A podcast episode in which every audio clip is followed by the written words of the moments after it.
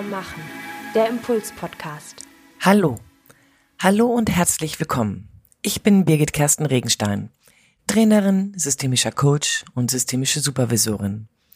Seit vielen Jahren arbeite ich mit Führungskräften, mit Teams, die in die Sackgasse geraten sind und mit Menschen, die sich neu mit ihren Herausforderungen sortieren wollen und ihre Resilienz stärken möchten.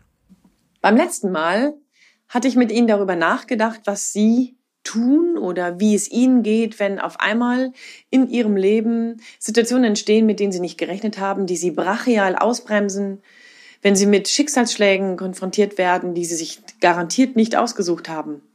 Ich hatte Ihnen von dem jungen Mann erzählt, den ich auf dem Bahnhof getroffen habe und der mich sehr beeindruckt hat.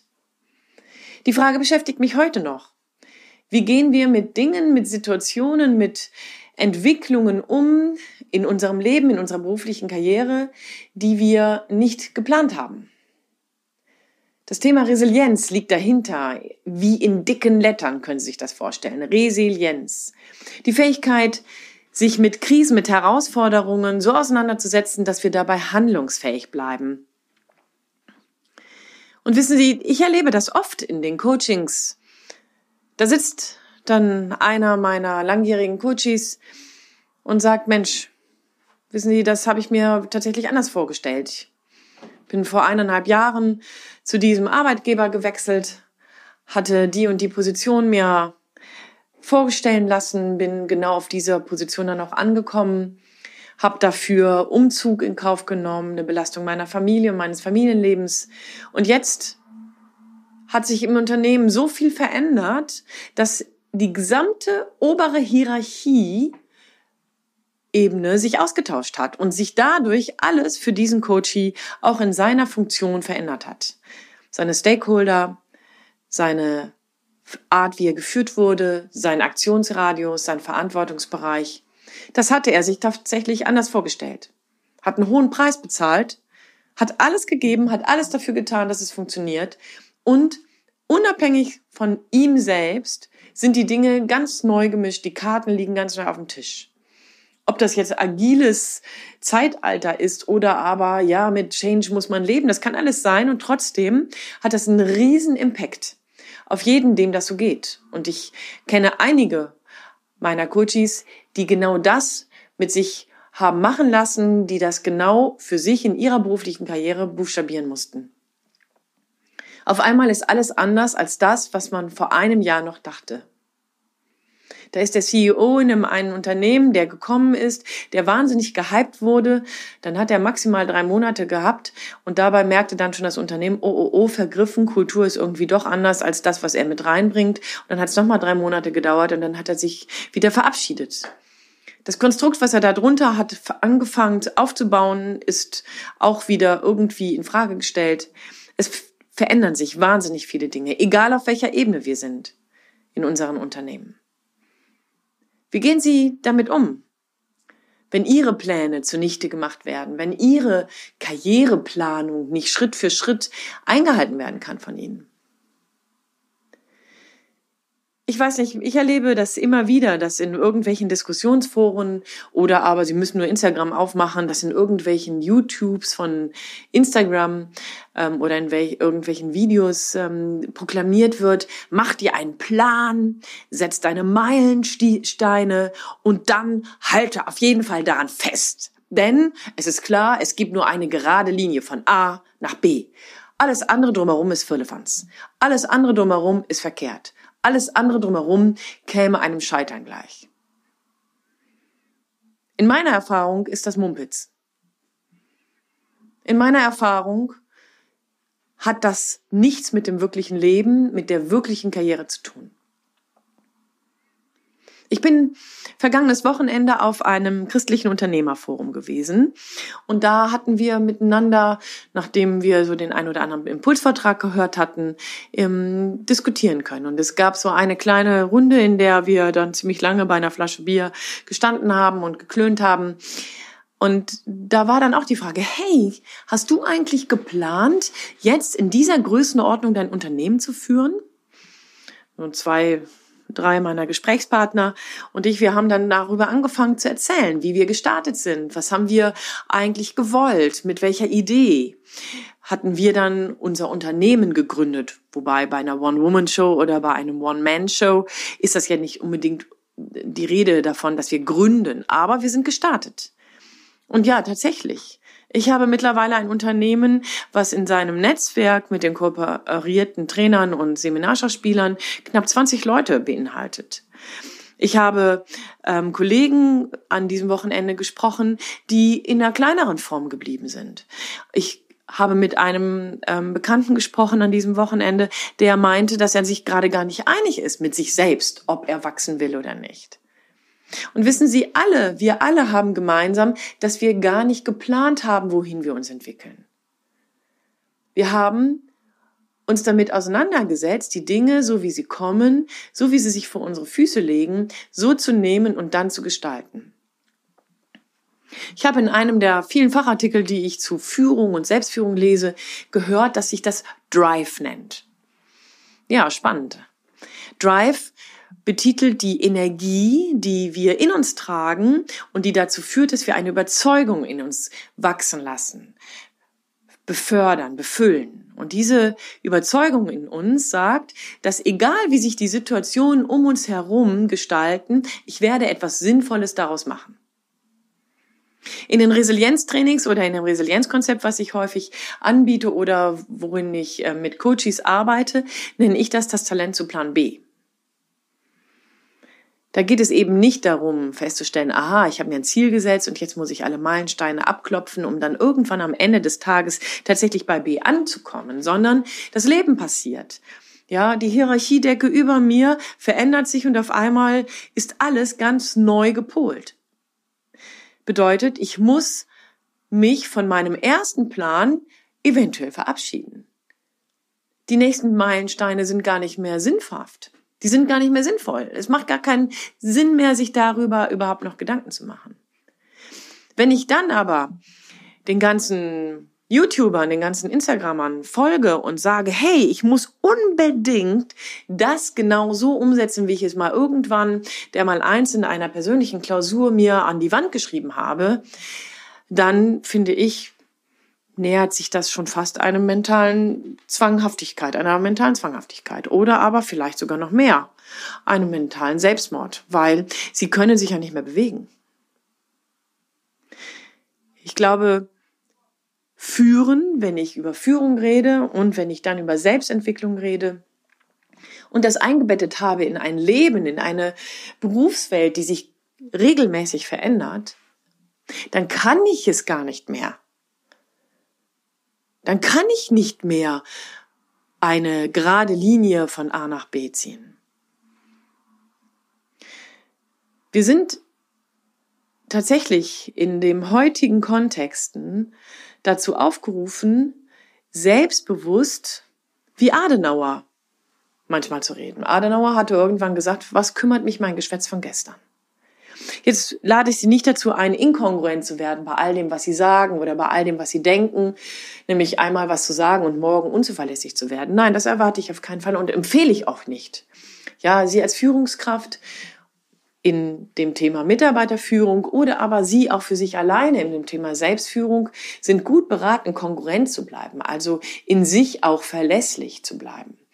Dass das, was Sie sagen, auch irgendwie Wert und eine Konsequenz und eine bestimmte Gradlinigkeit hat.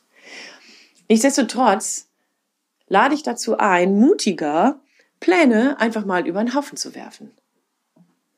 Ich lade Sie dazu ein, Sackgassen nur für eine bestimmte Zeit als Herausforderung zu definieren. Nicht darin hängen zu bleiben und immer wieder neue Energie darin zu, zu verwenden, um irgendwo doch noch eine Exit-Strategie zu entwickeln. Sie brauchen nicht ewig zu probieren, damit Sie nicht irgendwann ähm, frustriert sein müssen und sagen, oh, ich habe es nicht geschafft. Sackgassen, Veränderungen sind genau das, was sie sind. Sackgassen und Veränderungen. Neue Zielausrichtung. Der Coach, mit dem ich eben eingestiegen bin, der hat sich dann entschieden, obwohl es ein großer Preis war für ihn und seine Familie, erneut den Arbeitgeber zu wechseln. Sein Gewinn dabei war, dass seine Familie hochgradig zufrieden war, denn sie konnten wieder zurück zu ihren alten ähm, Kontexten, in ihre alten Lebensumfelder. Und er selbst, soweit ich das auf LinkedIn verfolge, hat dabei einen wirklich guten Schnitt gemacht. Hat, obwohl es anders geplant war, an anderer Stelle mit einem anderen Plan einen weiteren Karriereschritt machen können. Was hindert Sie gerade?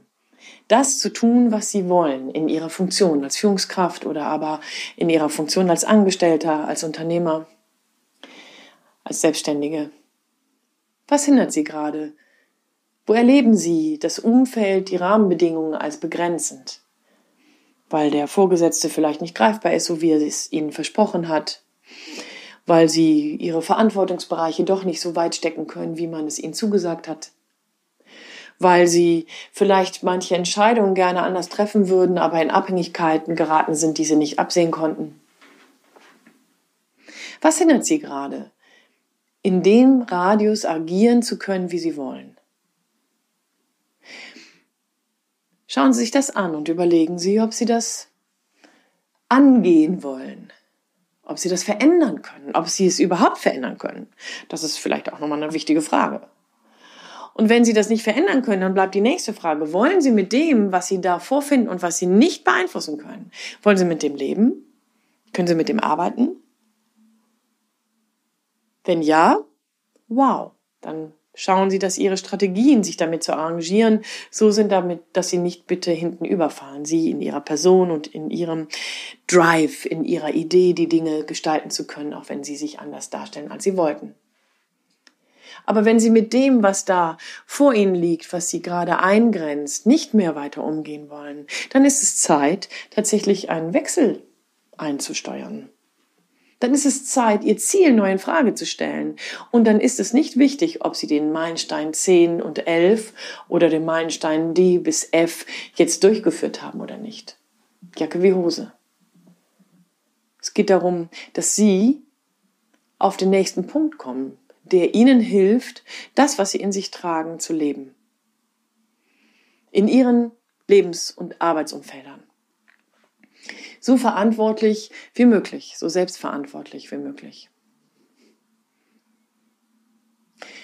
Das Prinzip, was dahinter steht, das nennt man Opfer- und Gestalterprinzip. Da, wo Sie, wie ich es eben schon sagte, zwanghaft daran festhalten, Ihre Ziele ähm, nach dem mal irgendwann gelegten Plan zu verfolgen, können Sie selber gegebenenfalls Opfer Ihrer eigenen Zielvorgaben werden.